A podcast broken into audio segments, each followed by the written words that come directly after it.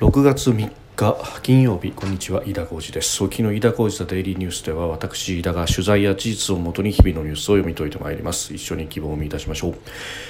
今日取り上げるニュースまずは2021年の出生率が1.306年連続の低下となったというニュース。それから立憲民主党が、えー、参院選に向けて公約を発表いたしました、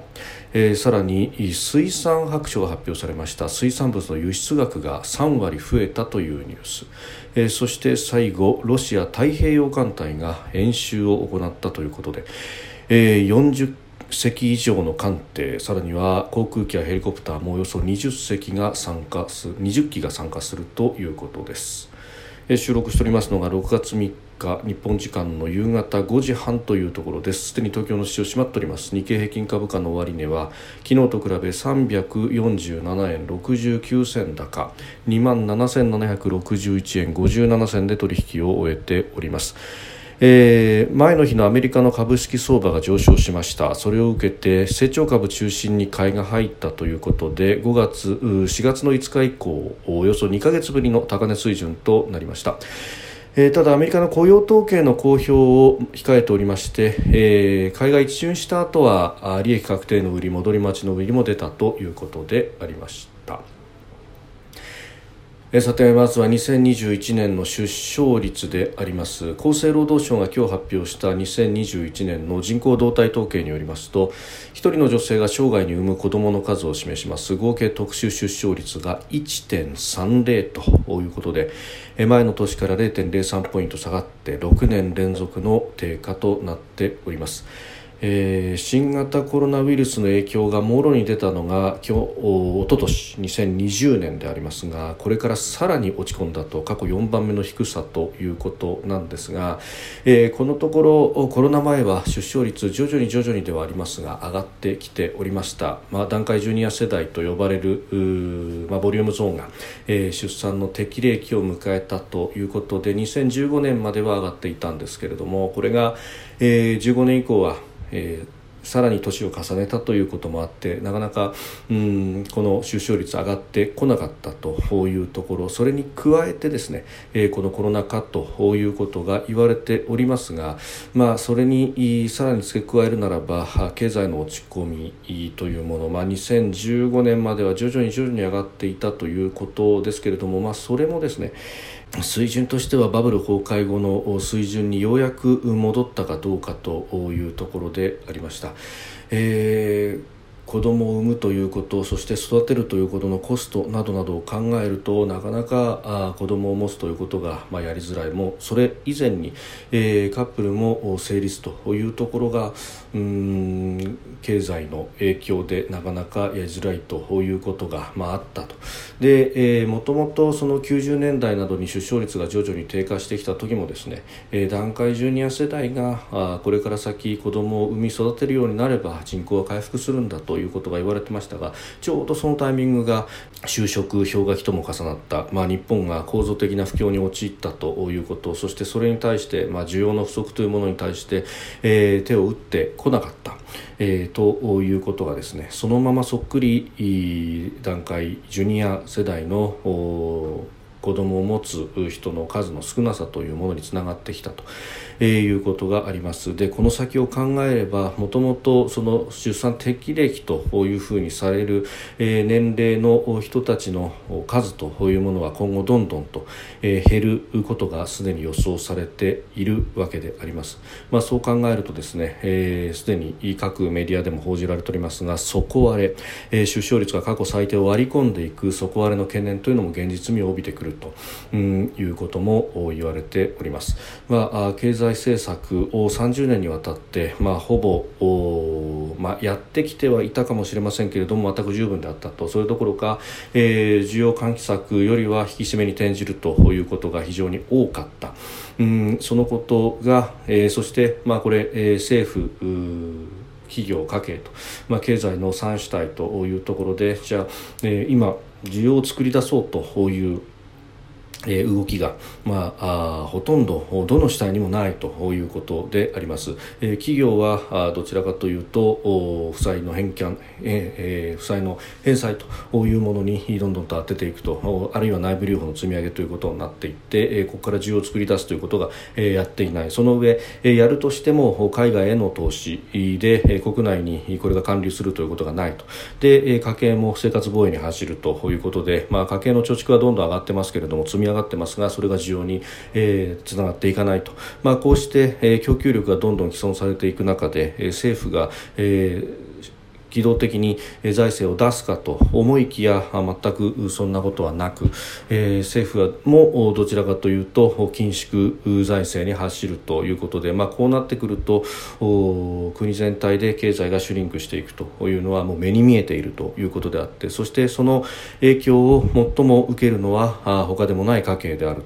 という家計の急防化そして二極分化というものにつながってきたと、えー、ここ30年を総括すればあそういったことが出てくるのではないかと、まあ、あの私がこれ個人的に言っているわけではなく、えー、経団連、まあ、日本経団連といいますとどちらかというと財政規律に非常に関心の高い人たちでありまして、えー、なんなら消費税もどんどん上げるべきだというような提言を出す、えー、ようなところだったんですけれどもこの経団連の中の21世紀政策研究所というところが、えー、昨日6月の2日にですね中間層復活に向けた経済財政運営の大転換という報告書を出しております。えー、そしてその中でですねまさに今あ申し上げたような、えー、ことをルール指摘しそして、えー、経済を転換するために、えー、財政の出動というものが非常に必要になるんではないかということをですね、えー、書いているとうんこれ今までの経団連の在り方からすると、まあ、相当画期的なことが書かれているということであります、えー、研究士官は第一生命経済研究所の首席エコノミスト長浜俊弘氏そしてそのもとに、えー、岡山証券の相田拓司氏やあ UBS スミトラストウェルスマゼニベントの青木大樹氏、えー、飯田康之氏星野拓也氏鈴木昭弘氏という方々があそれぞれ書いていると。お総勢ですね、えー、181ページに及ぶかなり、えー、読み応えのあるところですがこれ、えー、まずエグゼクティブサマリーという形でこのまとめられた研究士官の長浜俊弘さんが一章を書いてます、まあ、一章だけ読むのであればですね、えーまあ、20ページぐらいで読むことができるということであります。これだけ読むだけでも相当頭に入ってくるというものでかなり、えー、これは参考になるしそして何より日本経団連もさすがにこの中間層の既存といういうものに対してさすがに黙っていられなくなったのか、えー、こうしたあ研究発表というものが出てきたこと自体が非常に画期的だと思います、えー、そしてこれをもとにですね参議院選に向けても、うん、議論が行われればいいんですがあそこで立憲民主党今日、えー参院選の公約を発表しております、えー、国民生活を守る生活安全保障を提唱し物価高と戦う教育の無償化着実な安全保障の3本柱ということで物価高対策はですね円安からの脱却を掲げたということであります、えー、防衛費は総額ありきではないとしまして GDP 比2%への増額を求める自民党を牽制したということなんですが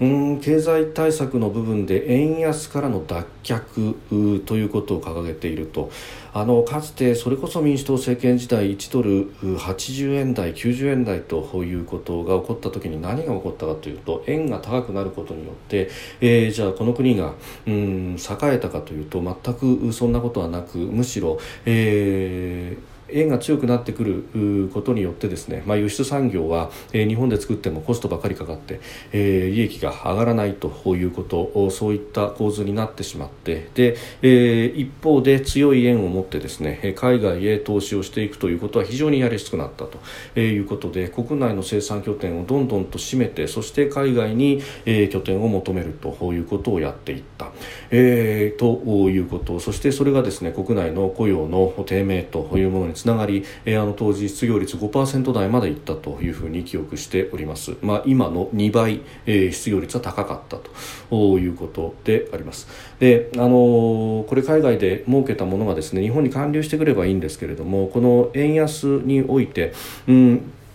国内の需要だとかあるいはあ輸入製品でもって、えー、加工するというような企業は少し、えー、厳しいものがありますが一方で、えー、メーカー等々海外の市場を中心に、えー、活動している国内の企業は過去最高益を出しているというところも結構あるわけであります。えー、それらを考えるとですねこの円安からの脱却というものはそれをやってしまうことによって日本の企業全全体を既存してしまうということにもなりかねないと。これやり方間違えると大変なことになるというのは、えー、過去の円高事例で非常に分かるところであります。で、えー、にもかかわらずですね、えー、なぜこれを抱えるか、まあ、確かにこの物価高の部分で特に輸入物価が今上がっているということがあるのでそうすると、えー、日本円を定額でもらう人にとっては輸入物価の高騰によって生活が苦しくなっている。要するに年金生活者に対してはこの政策は受けるかもしれないんですがしかし現役世代でですね今企業で働いている人たちやあるいは立憲民主党が、えー、母体とする連合のようなですね、まあ、労働組合の人たちというのは円高に誘導するということのメリットが果たしてあるのかどうなのか、まあ、それ以上にですね経済について本当に分かっているのかどうなのかというところが非常に疑問であります。というのも公約を発表した後今日ですね立憲民主党は、えー物価高を街頭調査ということで、えーまあ、物価高と戦う全国キャンペーンと、えー、アンケートを実施するということで、まあ、あの駅前でボードを持ってですねで、えー、どれが物価上がりましたかみたいなことをシールで貼っていくというような企画をしているんですがこれは物価を聞いてるんではなくて各々の価格が上がったかどうかを聞いていると。物価というものはもうそれこそ、まあ、消費者物価指数であれば消費者がやり取りをするものの値段全てをの過重平均したものが物価であってその中には輸入で入ってくるものもあれば、えー、自国で作るものもあると。でそれもあの外の価格が上がってしまっているがために、えー、例えばエネルギー料金のようにですね、えー、上がってしまうものもあれば、えー、国内の需要と供給のバランスで、えー、需要が旺盛にあるのに供給があまりないからあ結果的に値段が上がるというようなものもあるわけであります。で、えー、今のこの物価全体の上昇、まあ、消費者物価指数総合の数字を見れば2%台後半であり、えー、生鮮食品を除いた値でも2.1%という増加を見せている。ただこれを企業率別に見ればですね、えーまあ、そのかなりの部分、まあ、1%以上がエネルギー価格であるということが見えております。でそうであるならばこの物価高と戦う全国キャンペーンでいうとエネルギー価格をどうやって抑えていくかという話でこれを確かに岸田政権は補助金でもってですね、え特にガソリンなどは、えー、お金を払って、えー、価格を抑えているということはあるんですが、えー、これだけだとエネルギーを直接エネルギーの部分は、えー、手当てすることができますがそれによって、えー、間接的に上がっているものに関してまで、えー、手当てすることができないと。で、え、そこでですね、まあ、例えば原子力発電所を再稼働させる等々によってエネルギーのバランスを変えることで、え、物価高の対応をするというのも一つの手であると。ところがこれをやろうとすると足元の労働組合が真っ二つに割れてしまうのでそこに手をつけることはできないと、まあ、確かに同盟系と言われる企業労組は、えー、電力の安定供給であるとかあるいは安い電気を使って、えー、物を作るという部分で、えー、原発再稼働にも賛成なところがある。一方観光労などなどは、えー、もう原理的に反対であるというところでここに手を触れるとあっという間に組織が瓦解してしまうのでそんなことはできないと。結局ですねこういう目先でやってる感だけということになってしまうと、うんまあ、これは与野党ともにそういう傾向があるんですけれどもせっかくの参院選、えー、これでいいのかというのは非常に思うところであります。えー、それから水産白書が発表されました。水産物の輸出額が3割増えたということがあ出てきております。2021年度の水産白書です、えー、前年比32.5%増3000飛び15億円ということで特にホタテ貝真珠ブリの伸びが大きかったということであります、まあ、特にホタテであるとかに関してはですねもう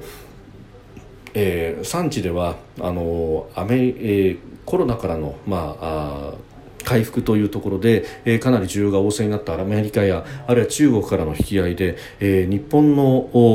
卸売業者などが競り負けると、えー、いうことが、えー、かなり出てきていると買い負けてしまうということが出てきています日本の海で日本の豊かな海で採れた海産物がそのうち日本人の口には入らなくなるかもしれないと、えー、いうことも、まあ、現実味を帯びてきているということがあるのではないかと。うん